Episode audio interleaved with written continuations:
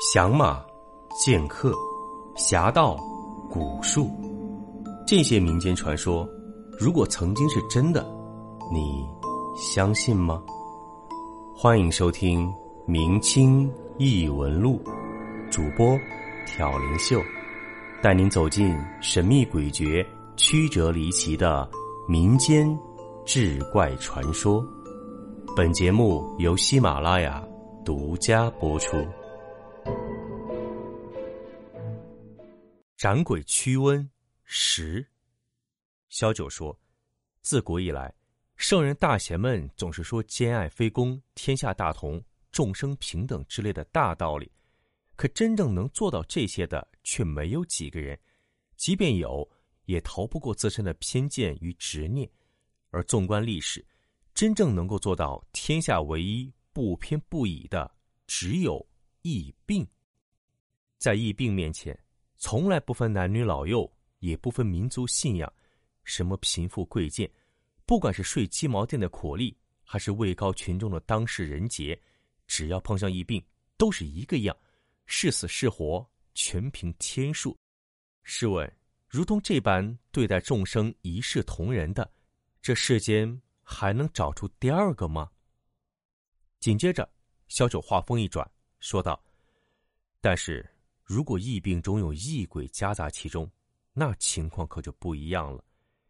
小九说：“异鬼这种邪物，心思狠毒，生性狡诈，在众多人群之中，他会首先选择那些身强体壮者降病，因为抗御疫病大多以青壮年为主，老弱染病并不能伤及筋骨，只有先把青壮年除去，便会使人无力抵抗，而到那时。”才是真正的人间末日。说到这儿，小九问道：“你们都知道当年明朝末年李自成攻破北京，逼死崇祯帝的事儿吧？”毕三炮笑了一声，回道：“这怎么不知道呢？戏文里天天都唱呢。最后崇祯的皇帝老二不是吊死在一棵歪脖子树上了吗？”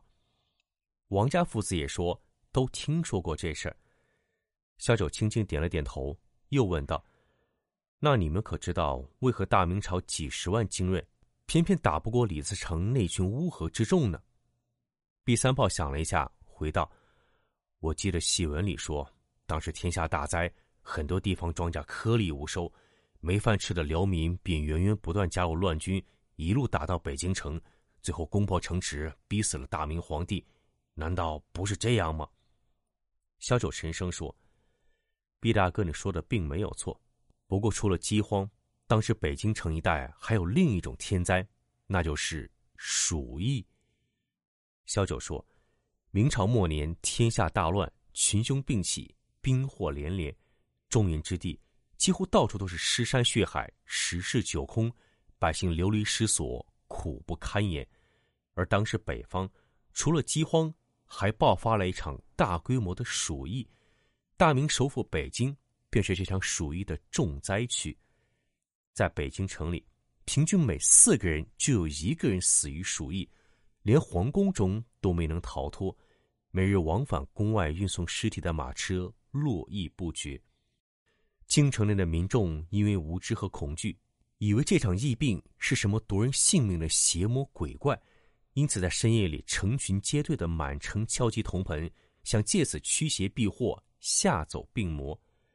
当时，只要到了晚上，整个京城里一片敲锣砸盆的声音，声势之浩大，响彻整个京城。这声音甚至传入了皇宫的寝殿，搞得崇祯皇上与嫔妃们根本无法入睡。于是，崇祯帝便下令御林军沿街布防，实行宵禁，不准民众这般闹腾。可随着城内病亡的人越来越多，闹夜的阵仗也越发大了起来。御林军根本压制不住，可后来这闹夜的情况却渐渐自动平息了。这倒不是因为京城老百姓们终于冷静下来，顺从朝廷的法令，而是当时京城里的人已经死的差不多了，即使活下来的百姓也都病殃殃，只剩下半条命，哪还有心思和力气再去夜里闹腾呢？民间尚且如此。又更何况是同寝同时的大明军队呢？此时京城里的大明军队早已因为鼠疫减员半数以上，余下的即使没死，也大多身染重病，力气全无。这样的军队，面对气势汹汹席卷而来的李自成大军，哪还有什么反抗之力？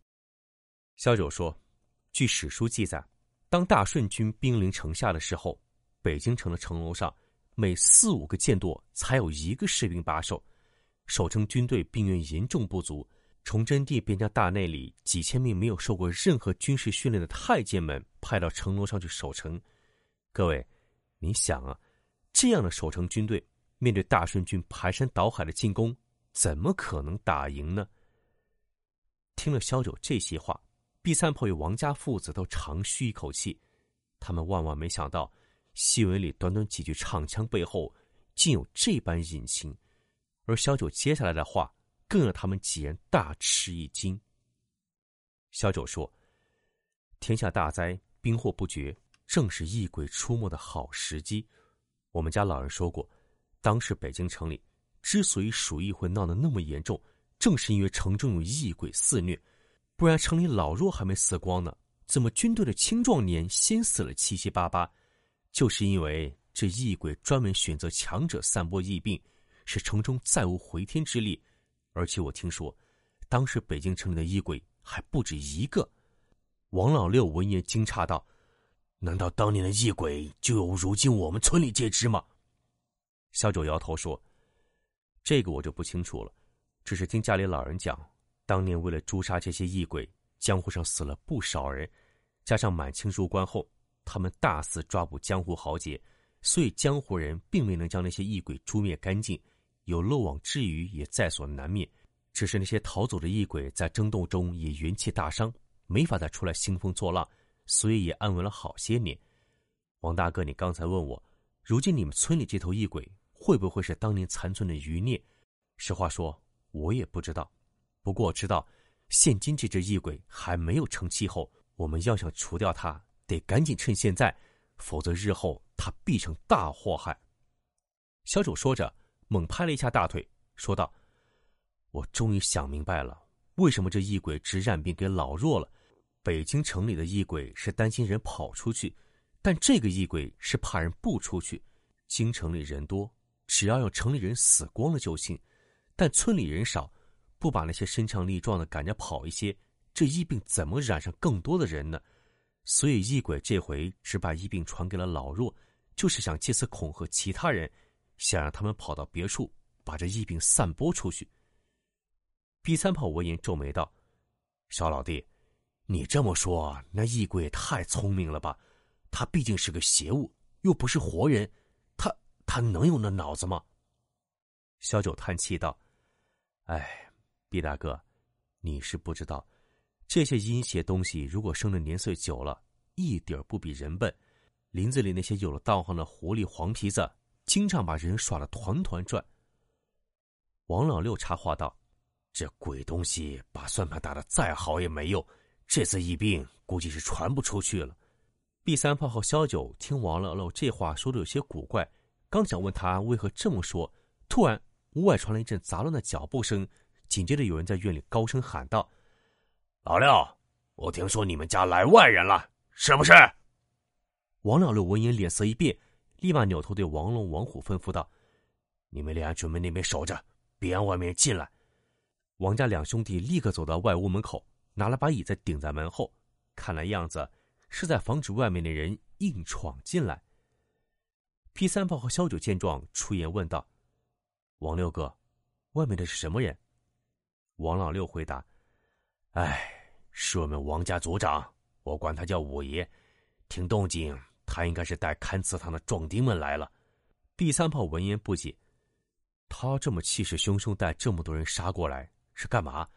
难不成是来抓我们？我们又没干什么见不得人的事，他想随意抓人，还有没有王法了？”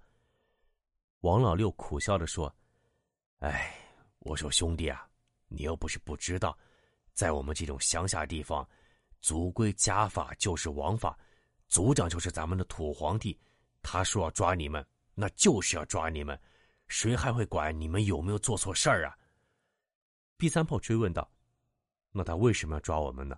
你们村不是不让外人进来，我之前也来过，要抓人总得有个理由吧？王老六苦笑一声：“嘿，要啥理由？我刚才不是说了吗？